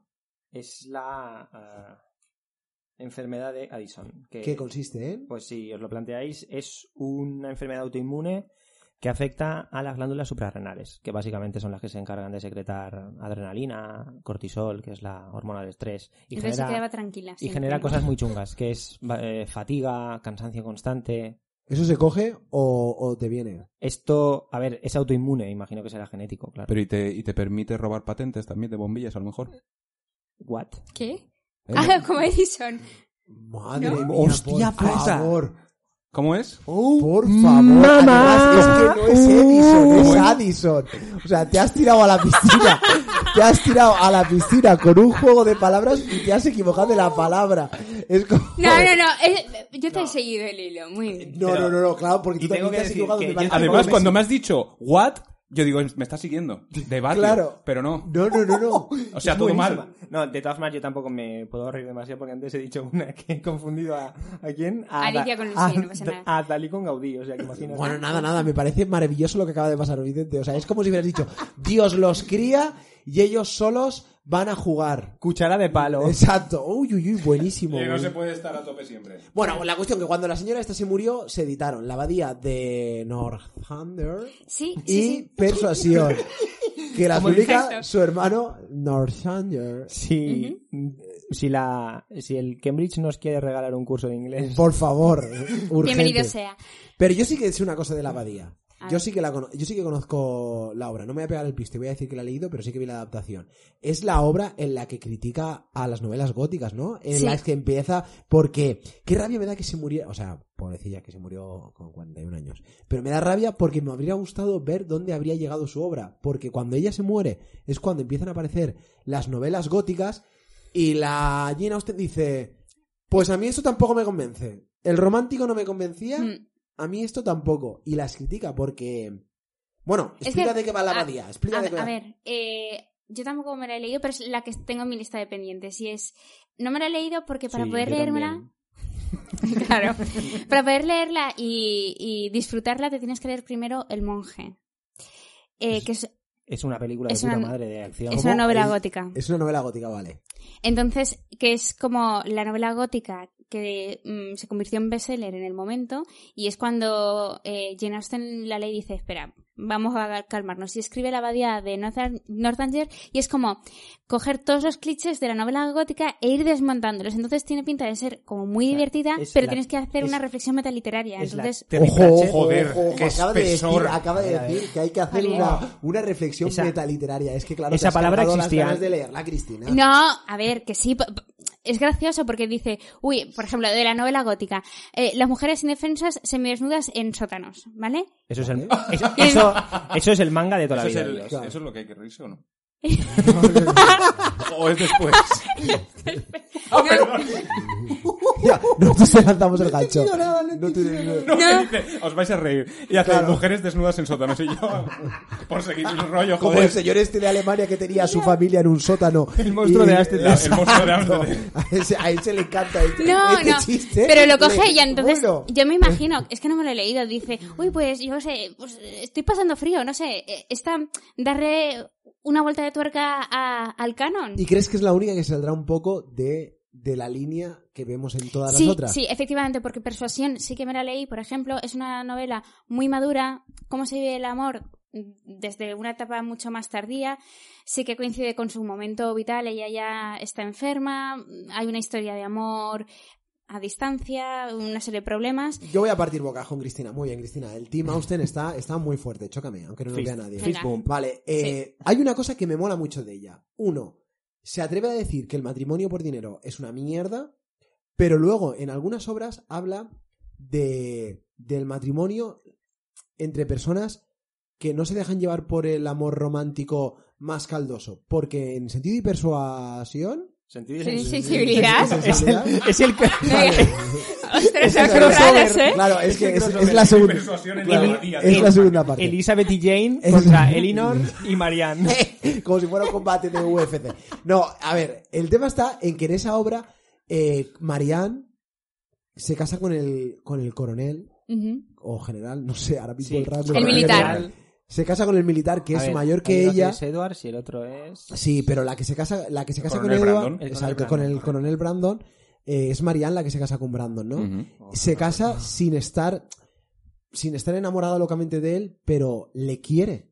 Ujú. Es una buena, es una buena persona. Le tiene cariño. Es que el coronel es, Es un, un trozo de pan, Es sí. más bonito. Mm. Alan más Rickman. bonito que todas las cosas, Alan El, el Rickman. Alan coronel, es, Rickman. el coronel es el que le da la abadía o no sé qué a- Claro, al otro, al novio de la al otra. cuñado, al futuro cuñado. Eh, es que, que, el te, cor- que te vaya a dar trabajo. claro, es que, no te que- es que el coronel, o sea, el coronel tiene un puntito Darcy, ¿no? Sí. El coronel por- tiene un punto porque así. para- sí, porque él es es así como, Es muy como seco, un hombre militar, muy castrense. Además dice, es súper mayor, tiene 38 años. Y yo, vaya, madre mía, ¿cómo, joder, pues- cómo va el tema, eh? Vale, y tiene, pues eso es un hombre mayor, para, para la época es un hombre mayor. No, no, no dice huraño, pero sí que, pues, eh, sí, le- callado. Callado, además le gusta estar solo, no tiene muchas habilidades sociales, el pobrecito. Jugaba al Baldur Gates cuando tenía 16 años y no le gustaba, Claro. y no le gustaba salir. Ahí en la campiña inglesa. No me presentéis nadie que no conozca. Claro. Yo solo juego a juegos en los que esté yo solo. Exacto. Yo eso de relacionarme con Peña paso de toda la. Entonces, a mí me gusta mucho también ese matrimonio. Me gusta mucho ese matrimonio y, y estoy con estoy con, con Chris en que en que la tía Jane Austen tiene una facilidad para coger clichés y cargárselos en el sentido de el roman el romanticismo que dice esto, pues mira, pum, por aquí te reviento esto. La sociedad que me dice que me tengo que casar con dinero, pum, te reviento esto. Sí, pero eh, eh, a la par sí que, sí que aboga por el amor romántico, pero a la vez no encontrarás un pretendiente muerto de hambre, feo, eh, tartamudo, antipático, se tira pedos, eructa. No. En Todos son la uno de ellos es Snape, ¿eh? Ojo, tampoco... No, pero vamos a ver, quiero decir, no es Snape. Sí, que no la casa con un con un panadero. Claro, claro. Eso es lo que me toca la figa. Que no dicen, que no dicen, eh, tal, encontrar el dinero, pero aquí todo el mundo maneja billete, ¿eh? ¿O no? A ver, pero yo Eso creo que también es por el ambiente en el que ella se mueve, ¿no? es que a los bailes, ¿sabes? Los panaderos no van porque tienen que hacer el pan para el día Ah, siguiente. pero entonces no, pero entonces no vayas de, a mí no me importa el dinero. ¿Sabes? A mí Bueno, no me importa. es lo que te decía de Lady Charlotte, ¿no? Que ella se reivindica así, pero al mismo tiempo no deja de... de a ver, no, no va a romper los clichés y va a decir, y abajo la aristocracia y, y estos campesinos que reivindiquen lo que es suyo. No, pero ya no, ya no, o sea, quiero decir, no, no es llevarlo tanto a lo general, sino al caso específico realmente los que, los que pegan fuerte en, la, en las obras, por ejemplo, eh, Elizabeth con Darcy, que, Vaya. que no va descalzo el cabrón. Hay dineros, hay Claro, dineros hay, ahí. hay panojita. Luego, eh, luego, exacto, Jane con con, el otro Bingley. fulano. Eh, Sí, que también hay, ahí también. Marianne hay- con el coronel Brandon, que ojito. Vaya. La única que acaba, que acaba regular es Elinor, Sí, Que se queda con Edward. con el desheredado. sí. Bueno, pero al final lo hacen cura y le dan una iglesia y todo. A funcionar. Pero, pero quiero decir. Está fenomenal. Claro, a Ah, funcionar. tiene que trabajar y ya está. Bueno, Sí, sí. Sin Claro, es que opositar ya- ni nada, ¿eh? Os voy a preguntar una cosa. Bueno, a ver, hoy ha quedado claro que yo no soy experto en esta mesa de literatura, ¿vale? ¿De acuerdo? Ah, no te preocupes. Em, para la corta vida de esta señora, que se llama Jane Austen, con, to- con todo el respeto del mundo, Ahí, ahí, ahí. pese a hincar el pico con 41 años, que pues, es bastante joven, eh, ¿nos parece que fue bastante prolífica?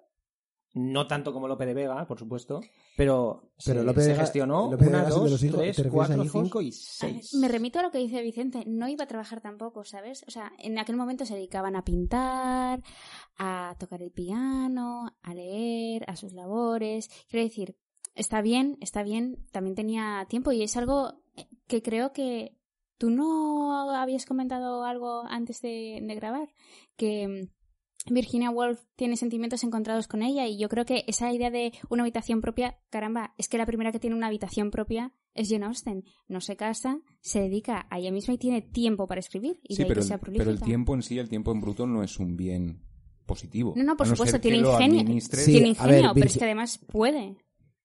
Sí, porque No, yo creo claro, a ver, la hija del panadero no no, puede. se va a poner a escribir. Claro. Porque le pegan dos hostias y le dice, vete a la, vete a la, a la panadería, nena. Pero en este caso, o sea, hay mm, el ejemplo de Jane, la comparación con Jane o la comparación con la señorita Bingley, que es de un nivel económico muy superior.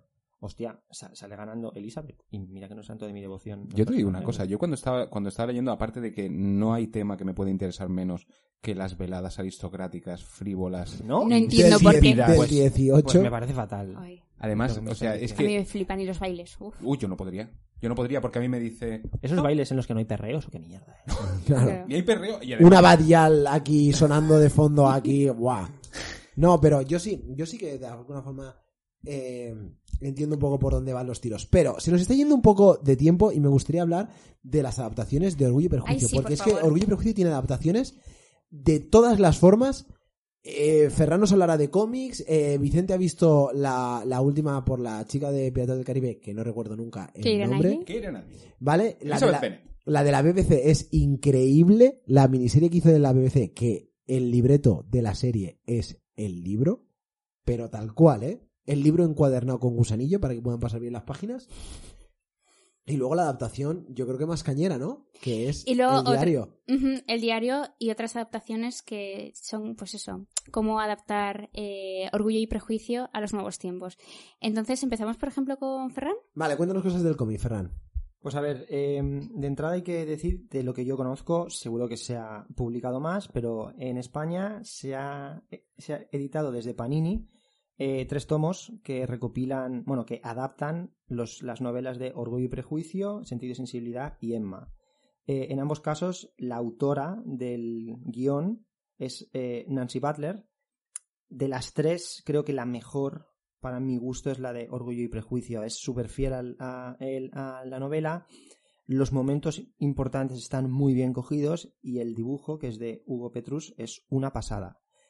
Como curiosidad, de- deciros que los tres tomos están descatalogados. Bueno, creo que el de Sentido y Sensibilidad no, pero quedan muy pocas unidades.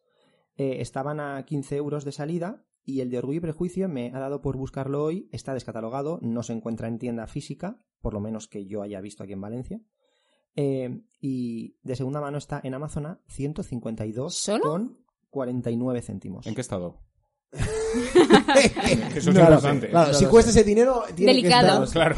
Claro. Y eh, además Norma editó, bueno, ha editado una serie de adaptaciones en manga de las principales obras de la literatura universal y en, y en este formato tenemos Orgullo y Prejuicio y Emma a, a 18 euros cada una que se venden un montón. ¿Sí? Una barbaridad. Pero no solo eh, La de Emma, yo conozco a gente que la ha leído. toda sí. la, o sea, todas las obras son, las adaptaciones por lo, por lo visto son buenísimas. He estado esta mañana ojeando estos dos, tienen muy buena pinta, por lo menos gráficamente.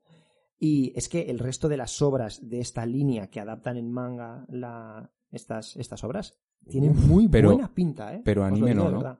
No, no, no. A es- mí me volvería no, loco, no, ¿eh? no, es, yo estoy hablando en papel. Mm, Estoy hablando en papel. Buen anime, Darcy. San. Y, y después os tengo que eh, comentar una cosa que como roleros os molará. que es Hay un que juego de rol. Hay un juego de rol. No me Mel. puedo creer que haya un juego de rol de orgullo y prejuicio, por favor. Hay un juego de rol Es que lo mejor que me ha pasado que hoy, Se ¿eh? llama Good Society, que lo que hace es, pues básicamente te permite tomar el papel de una serie de miembros de la alta sociedad británica. ¿Cómo no Pero ¿cuál es, cuál es el de fin? esto? ¿Cuál es el fin? que se, pues, se, se envuelven en romances, escándalos, entonces tú te tienes que hacer como el sorprendido y... ¡Ay! ¿Cuánto y tiempo queda del se- programa? Y se te cae el té. ¿Quieres hacer una partida de Podemos esto? jugar. Por favor. Exacto. Está ahí el manual. Exacto, Eh, nos ahora hacemos el personaje digo. en un Ahora momento te lo y te lo busco. Vale, pues mientras tú buscas el manual, Vicente, ¿qué te ha parecido la película?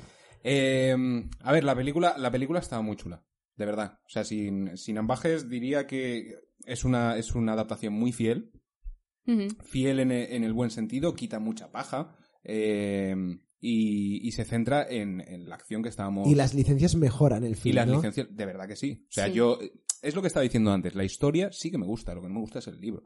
Pero sin embargo, la, la, la, la película consiguió hacerme entrar mucho más en la historia de, de estos dos personajes que el propio libro. Yo, Yo- lo estaba pasando mal, ¿eh? Yo, si me permites, es que de, de la película hay una escena que digo, ¿cómo ha mejorado? Porque la declaración de. La primera declaración de Darcy a Lizzie es en, En, en el cuartucho. lloviendo. Claro, en el senador, este, en Ay. el sur de Gales, Hmm. que está lloviendo. Además, eh, la cámara lo retrata con mucha sensibilidad cuando Sí. está cerrando el puño, como. Y hay en varias escenas, ¿no? Como. Sí, cuando le toca la mano y enfoca la mano de Darcy, la está como estre- eh, la está como estirando, como diciendo qué palote estoy. Es, es bastante, bastante guay. Pero luego también tienen uno- unos zooms, tiene una fotografía y un, Sí. y un poco extraña, ¿eh? Un A poco- mí me mola muchísimo de esa película que conforme la película avanzaba veía a Darcy más atractivo yo. Sí, pero es O sea, que cuando, cuando... Como, pero, pero no de, pero no una cuestión emocional. Creo que le hacen algo.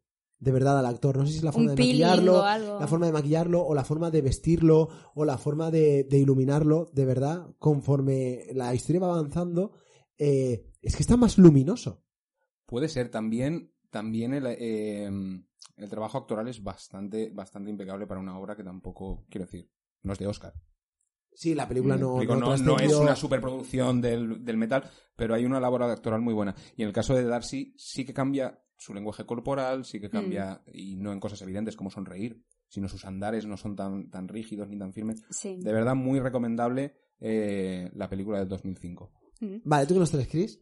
Ay, yo quería quedarme para el final porque tengo Vale. muchas cosas. Pues entonces, perfecto. Yo tengo dos que comentarlos. De, de Orgullo y Prejuicio, para las personas que quieran ser extremadamente fieles a la obra, hay una serie de la BBC, una miniserie, que es literal el libro en la que Colin Firth, que es el señor este que ha hecho Lo Factually, El Discurso del Rey, hace de Darcy.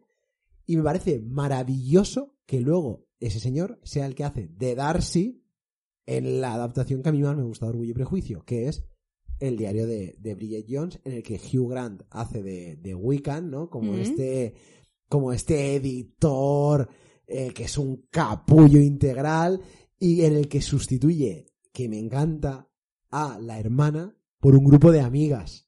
Mm. En la película del diario de Bridget Jones, la figura de la hermana está representada en vez de por una persona, está representada por tres. Por un amigo gay que es un ídolo del pop que ya no canta, por una periodista deslenguada que solo hace que insultar y por una eh, ejecutiva de un banco que no hace más que llorar. Y, y es que me encantó de verdad. El diario de Bridget Jones me pareció buenísima. Y ahora ya sí te la lanzo para ti. Te paso el balón. Vale, eh, una pregunta. Es que yo la adaptación de la BBC del 95 no la he visto, pero hay un momento en el que sale Colin Firth de un lago y lleva una camisa blanca y se le pega al pecho. Por favor. Porque es como la escena... No, no, no, no. ¿Qué Es- está pasando, Cristina? Por favor. No, Me es- está cantando lo que. Adelante. Magia. Vale. Te escuchamos. No, Estás en las ondas. Lo digo, no, lo, no lo he visto, pero por lo visto es una escena súper eh, curiosa porque luego hay una miniserie también de la BBC del 2008 que se llama Lost in Austen, que está muy bien en el que hay una chica que está obsesionada con las novelas de Jane Austen y pasa mediante una trampilla que hay en su casa al mundo de Orgullo y Prejuicio. Ese soy yo. yo, soy, yo soy el protagonista de esa Bueno, mierda. Si tenéis un momento, es muy graciosa, al menos yo me lo pasé muy bien. Eh, otra versión que no es propiamente Orgullo y Prejuicio, pero que sí que bebe de- del mundo de, de Jane Austen es Austenland, en el que una solterona americana, que es eh, la que hace de Americans, ¿cómo se llama, Ferran? Kelly... Russell. Kelly Russell, eh, bueno, está obsesionada con Jane Austen y vuela a Inglaterra para irse a una especie de resort en la que hay varias personas con los mismos intereses que ella y se va para buscar a su propio Mr. Darcy.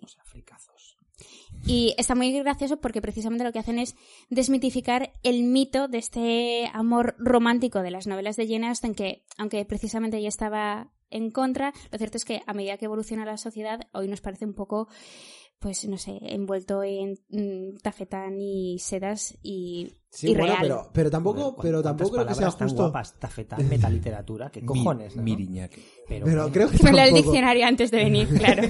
creo que tampoco es justo que, o sea, rompo una lanza siempre a favor de ella. Es que nosotros estamos continuamente viendo esa historia adaptada. Cuando ves Sexo en Nueva York, el personaje de, de Mr. Big, que es el personaje por el que ella, la protagonista, es que es Darcy. Es Darcy en todas, en todas sus facetas. Quiero decir, nosotros estamos continuamente leyendo y viendo Orgullo y Prejuicio sin saberlo. En los cómics de Batman, ¿quién es Darcy? Yo creo que Alfred, ¿no? Ojalá.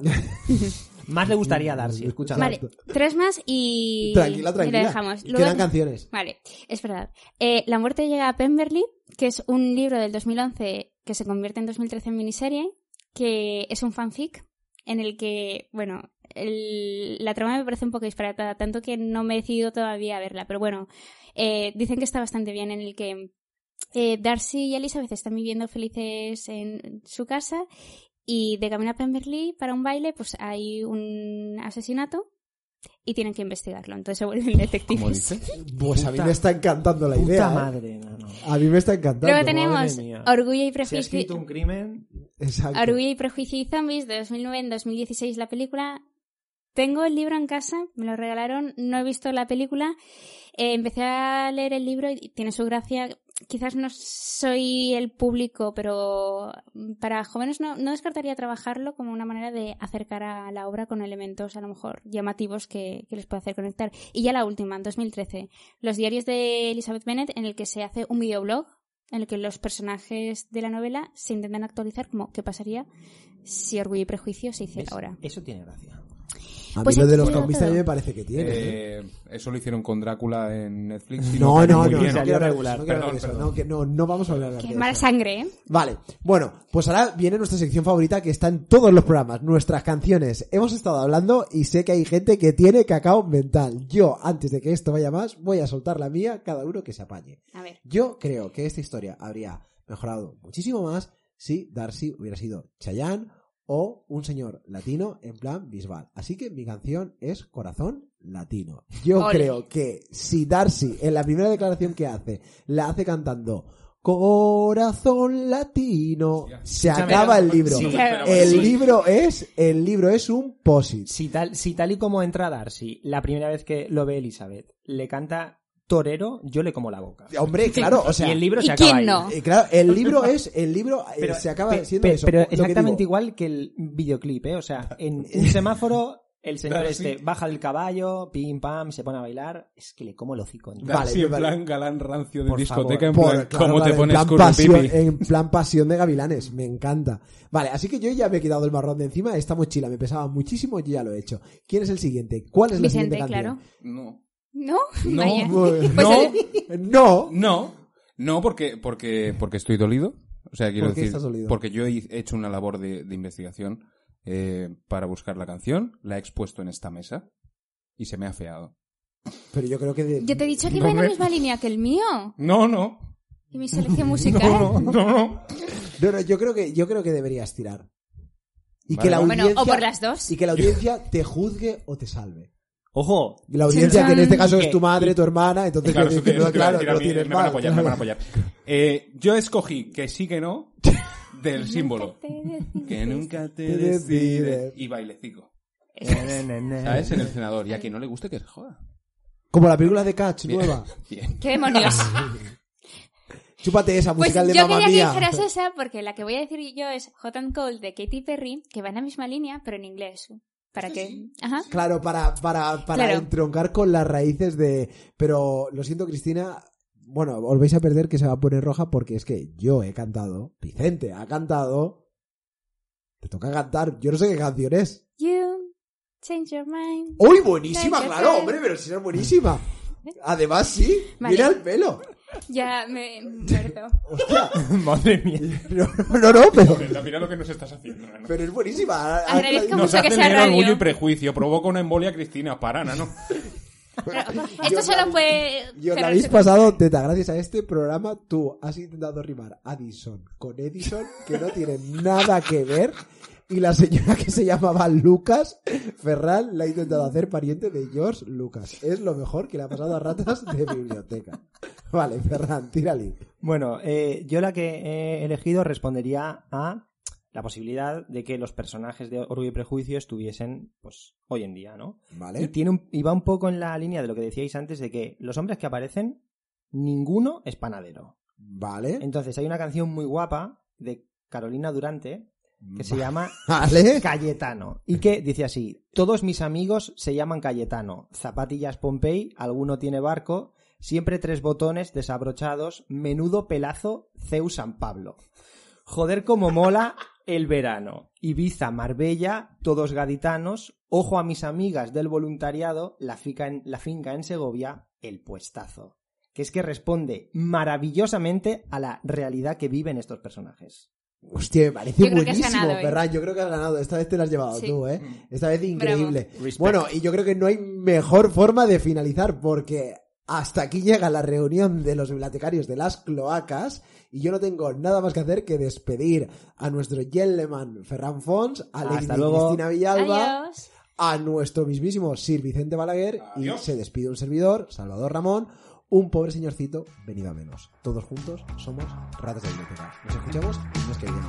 Hasta luego. Hasta luego. Adiós. Chao, chao.